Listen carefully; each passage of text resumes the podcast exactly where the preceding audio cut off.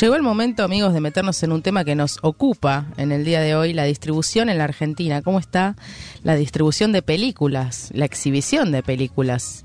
Así es, es un tema que, bueno, ya lo veníamos, lo veníamos asomando, ¿no? En, en otros momentos porque sigue siendo un tema difícil, complicado, en donde hay que y, que... y que muchas veces no se entiende, la gente no lo conoce como el trasfondo, ¿no? De, cómo llega a ver la película, ¿no? Esto de, de la distribución, de la exhibición. Lo difícil que es llegar a mostrar tu película. Este camino entre el productor que hizo la película y el exhibidor y que vos lo veas en la sala, ¿no? Este, esta, esta crisis que hay. Entonces, bueno, un poco nos...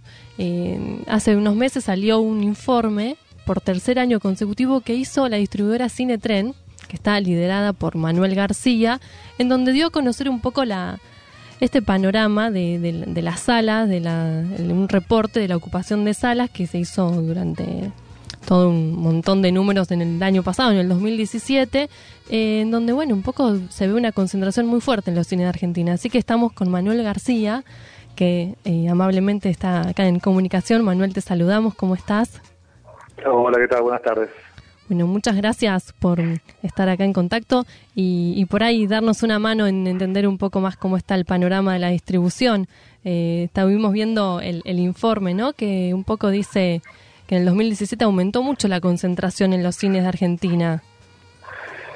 Sí, bueno, nosotros venimos haciendo este trabajo, este seguimiento de, cómo se ocupan las pantallas en nuestro país de hace tres años. Un poco... Eh, digamos, nació de la preocupación, por supuesto, de lo que es la práctica nuestra de cada día, que es tratar de, como bien decían ustedes recién, llevar las películas que hacen los productores a las salas y por lo tanto al público. eh, la dificultad, digamos, que había en armar ese puente, en abrir esa puerta, si se quiere, este, donde la gente puede tener acceso, la posibilidad de ver, la libertad para elegir una película. Eh, y bueno, el, el, estudio fue hecho, digamos, lo vamos haciendo un poco a mano, un poco investigando, este, eh, cómo se ocupa cada una de las pantallas de todo el país, eh, cada una de las semanas cinematográficas, que son de jueves a miércoles, como la gente seguramente ya sabe, eh, de todo el año. Y bueno, los resultados son un poco los que vos comentabas recién. Este, una concentración muy alta, que en algunos casos se, mantiene, en otros casos es creciente, de, cada, uno de, los, de cada una de las pantallas y cada uno, digamos, de las funciones, digamos, o las posibilidades de reproducir o, o exhibir una película en cada una de las salas del país, ¿no? eh, un poco esta concentración está liderado por las mm, por las distribuidoras más grandes eh, por ahí de, países extranjeros, ¿no? Como mm. para las las mayores, la, la, Warner, Disney, estas son las que más concentran salas y funciones. Sí, sí, sí, concentran todo, digamos, o sea, concentran eh, pantallas, concentran eh, medios, concentran fechas de estreno, concentran este, funciones o vueltas, como Claro, para que la gente entienda qué es lo que concentran, ¿no? Ella. Claro, o sea, digamos, la, distribución somos los encargados, digamos, de alguna manera de manejar una película, eh, ocuparnos de su estreno, promoverla, que la gente se entere que existe, programarla, o sea, llevarla a los cines para que un, jueves, un jueves determinado de un año este, esa película se lance y la gente sepa que está y la quiere ir a ver y pague su entrada.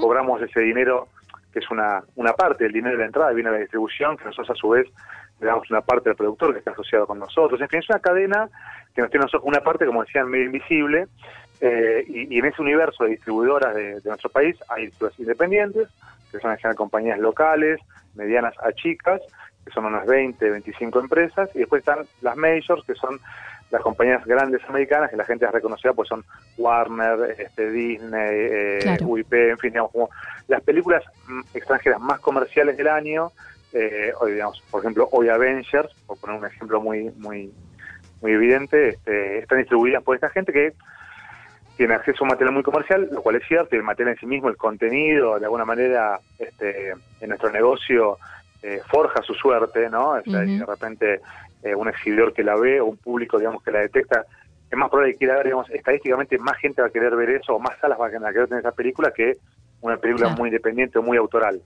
Pero lo que pasa hoy es que la, desproporción, digamos, entre ese contenido muy comercial y el, y el menos comercial o el más autoral es muy grande y la concentración, no solamente, digamos, de pantallas y de funciones, sino a nivel comercial, las medias, esas cuatro empresas obtienen un 90% o más, quizás, o 93% de eh, los ingresos totales del negocio del cine. Un monopolio, man, no, no suena monopolio. eso, eso es este posición dominante, o sea, tiene un montón de nombres que este, a, la diferencia de competencia, a la competencia no, no le gustaría, digo, pero en principio es este es, es, es un un monopolio o un oligopolio de cuatro empresas que concentran este, todo el negocio en sus distintas variantes, también los medios, en fin, todo lo que hace, digamos, a la circulación y la promoción del cine está concentrado en eso y obviamente esto se refleja en el reporte que hacemos nosotros donde tres de cada cuatro salas, para poner un promedio, eh, está ocupada por una película de, eh, de una de estas cuatro empresas, mientras que una de cada cuatro está ocupada por una de las otras 25 empresas. Claro.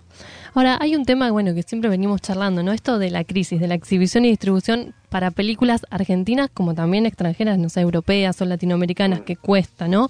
Em, hace muchos años ya que venimos con este tema y siempre hay debates o reflexiones o intentos, pero parece que no, que no da abasto, que no termina de modificar. ¿Qué, ¿Cuáles son los factores que no terminan de, de ayudar a que mejore la situación de más diversidad?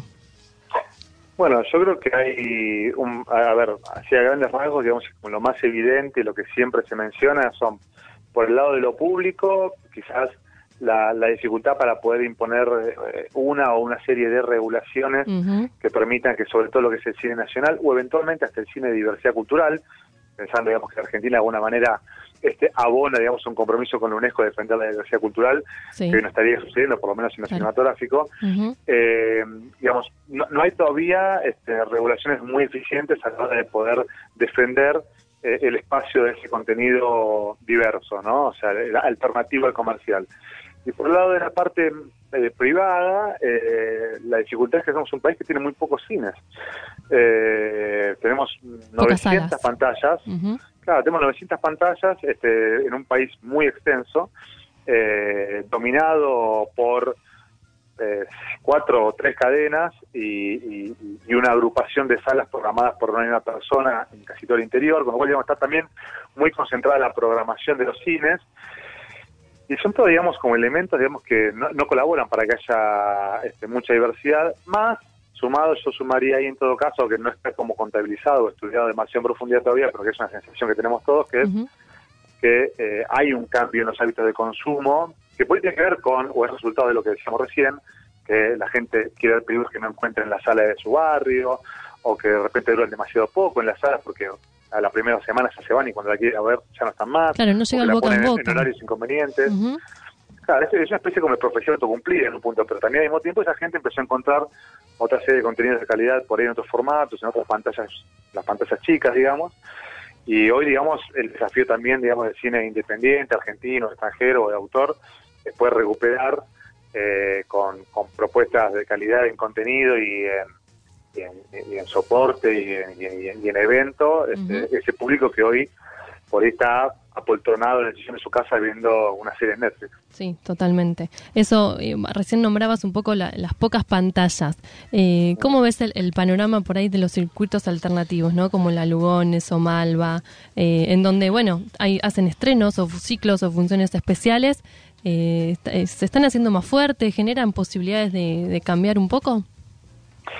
Qué sé yo, a ver, yo una cosa en la que insisto cuando hablo con películas eh, o con productores de cine argentino es eh, como diversificar también en, todo este tren de diversificación o de diversidad este, la idea de lo que es este, el éxito para una película, ¿no? O sea, también nos hemos como consustanciado demasiado con lo que es el éxito económico, de taquilla, eh, parecía que los números del éxito son siempre los mismos, son uno solo. Me parece que siempre depende un poco de qué esté buscando, qué le haga falta una película cuando afronta su estreno, que es una aventura muy compleja, muy árida, pero que este, puede pararle, digamos, otros beneficios que no son solamente los económicos. Y para algunas de las películas, pues están buscando una buena pantalla, con una buena curaduría, que legitime a la película y a su director y eventualmente a su productor, que le dé un lugar, digamos, entre los no sé, eh, autores o productores independientes y den cierto reconocimiento a través por ahí de la crítica, eh, en la industria, en fin. Todo ese retoma más bien del orden de lo simbólico. Me parece que las salas como Lugones, eh, Malva, el Bama mismo, que es ya una sala más comercial, pero también digamos con un corta, este, este, una línea editorial muy, muy, muy, muy firme. no sé, son como salas que de alguna manera eh, proporcionan eso, aunque por el otro lado difícilmente eh, al final del día este, generen ingresos que, no sé, sean equiparables a una semana en cualquier otra cadena comercial del país, ¿no? Eh, pero bueno, digo, para mí son, son, son varios, lo que pasa es que no, terminan de constituirse una red. Ese me parece que es el principal problema. Cada sala de esas tiene un programador este, que a veces más que este, armar o tejer una red con la otra sala parecida de, la capital o por ahí de otra parte del país, prefieren pensar en cómo ser exclusivo y cómo tenerla antes y cómo imponer su propio criterio. Claro, sí, Hay una cosa medio, viste, de ese orden que a veces no ayuda. Este, Falta un poco eh, más de conciencia y en camino para esa red. Sí, como que, como que, realmente se constituye una red y que de repente, digamos, alguien que hoy estrena en en Capital puede ir a Lugones y a Malva y eventualmente este, después puede pasar a Gomont y vaya al interior como parte de esa red al Cairo en Rosario, al América en Santa Fe, al Lugo de Carril en Córdoba, o sea, toda esa, esa cosa que, son como salas sueltas y funcionan más como un organismo sería una solución parcial también, porque otra parte del problema es hay demasiadas películas para tan pocas pantallas. Entonces, eso puede resolver, qué sé yo, un 20% del problema. Este, después es como nada, o sea, es, el, resto de las películas van a seguir teniendo las mismas dificultades que las que tienen hoy porque fatalmente, digamos, tenemos, este, a ver, hay 200 títulos argentinos por año, más o menos, sí. de los cuales, digamos, yo les invito a que le pregunten a los oyentes cuántos recuerdan de los últimos dos años, y yo creo que nadie va a pasar las 15 películas.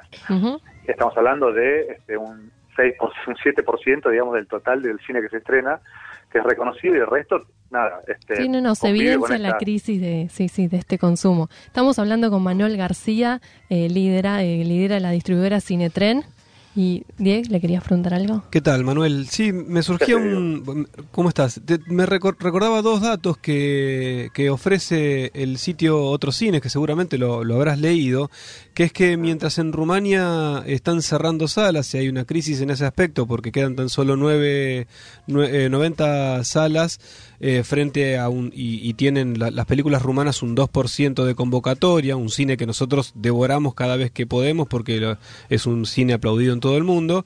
En Francia, por otra parte, o como contraprestación, eh, como contraparte en realidad, en el primer trimestre eh, el cine francés se vio más que el yankee.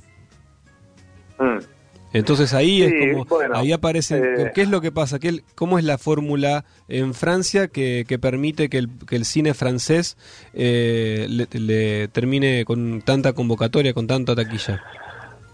Es, es, es, muy complejo, la verdad, pero digamos, eh, siempre se mencionan dos o tres casos de éxito en el sentido de imponer el producto nacional por el contenido extranjero. Francia claramente siempre es uno de ellos, se habló hasta hace no mucho de Corea también, como todo de la política, este, digamos, audiovisual eh, se impuso, digamos, a, esta cosa. Sí, China también, este, ¿no? Sí, claro, son como algunos países que algunos eh, por momentos, otros como Francia, digamos, ya hace mucho, logran, digamos, defenderse con, con, buenas armas y con contundencia frente a la a, una invasión y una concentración, digamos, del producto americano que en general se da en el resto del mundo. Y en el caso de Francia en particular, parece que es una, una unión de muchas cuestiones, digamos, es como, me parece un tema cultural de, del orden de la idiosincrasia en el país, del aprecio por su propia producción cultural, este, y de identificación con su, con su cine, que por ahí en otros países no pasa. Hay programas de formación del espectador que llevan ya 30 años, que son casi política de Estado, digamos, en Francia, y que llegan a una gran cantidad de niños y jóvenes en todo el país que se acostumbran, que ejercitan el hábito de poder ver un cine diferente, no solamente francés, pues también ven películas en esos programas de otras partes del mundo. Eh, hay una red de salas enorme y un fomento muy grande a las salas que ellos llaman eh, de arte y ensayo, ¿no? O sea, salas que de alguna manera este, tienen una programación o de arte o mixta con este arte y, algo de comercial, eh, fomentando, apoyando esto en, dinero, en programas, en asesoramiento, en un montón de herramientas, aquellas salas que toman más riesgos en la programación o que este, se acercan más a públicos más desfavorecidos. Con lo cual, digamos, hay toda una política que se lleva mucho tiempo y que termine en esto, digo, ¿no? Este, y que empieza también las escuelas y, se transforma también en, en, el propio negocio, ¿no? Armado. Manuel, ya nos queda muy poco tiempo y la verdad con muchas ganas de seguir charlando de esto, porque es para, para seguir profundizando eh, te vamos a, dejar la, invitación para volver a charlar, porque además también queremos profundizar un poco sobre las nuevas plataformas, de cómo vemos el cine, así que te invitamos en, un par de, programas a volver a comunicarnos y poder seguir charlando de este tema. Y te agradecemos desde ya. Eh, toda la, información y, compartir un poco todo este panorama de crisis y bueno, seguiremos eh, charlándolo y reflexionando para, para encontrarle soluciones. Genial, bueno, muchas gracias por, por interesarse por un programa tan específico como este que, que bueno, nada, o sea, finalmente termina derivando en si la gente ve o no un tipo de cine, hasta que tiene su, su importancia, pero que bueno, que no siempre se atiende, así que a su disposición para cuando ustedes lo requieran. Gracias, Manuel. Gracias, Manuel. Bueno, estábamos hablando con Manuel García de Cinetren. Un genio. Sí, la verdad que es un tema para seguir charlando. Sí, aparte es una, el distribuidor no es una figura que todos los días te suele dar una entrevista y comentarte cómo, cómo viene la situación real de la distribución en Argentina, ¿no? No, aparte fue contundente el final, porque finalmente aparecen los elementos que hicieron posible que tantos franceses vean tanto cine francés. Y es política de Estado, formación de espectadores desde el inicio. Y, bueno, quizás con esas herramientas y poniéndose, digamos, esta responsabilidad sobre los hombros, el gobierno nacional lograría que finalmente sean más de seis títulos los que recordamos de los 200 que se estrenan en nuestro país de cine nacional. Sí, totalmente. Es una lucha también de de, volver a educar al público, ¿no? al espectador en, las historias nacionales y también latinoamericanas y, lo que nos llega. Así que bueno, seguiremos Posibles reflexionando. Soluciones, ¿no? Posibles soluciones a este tema que, que nos compete a todos.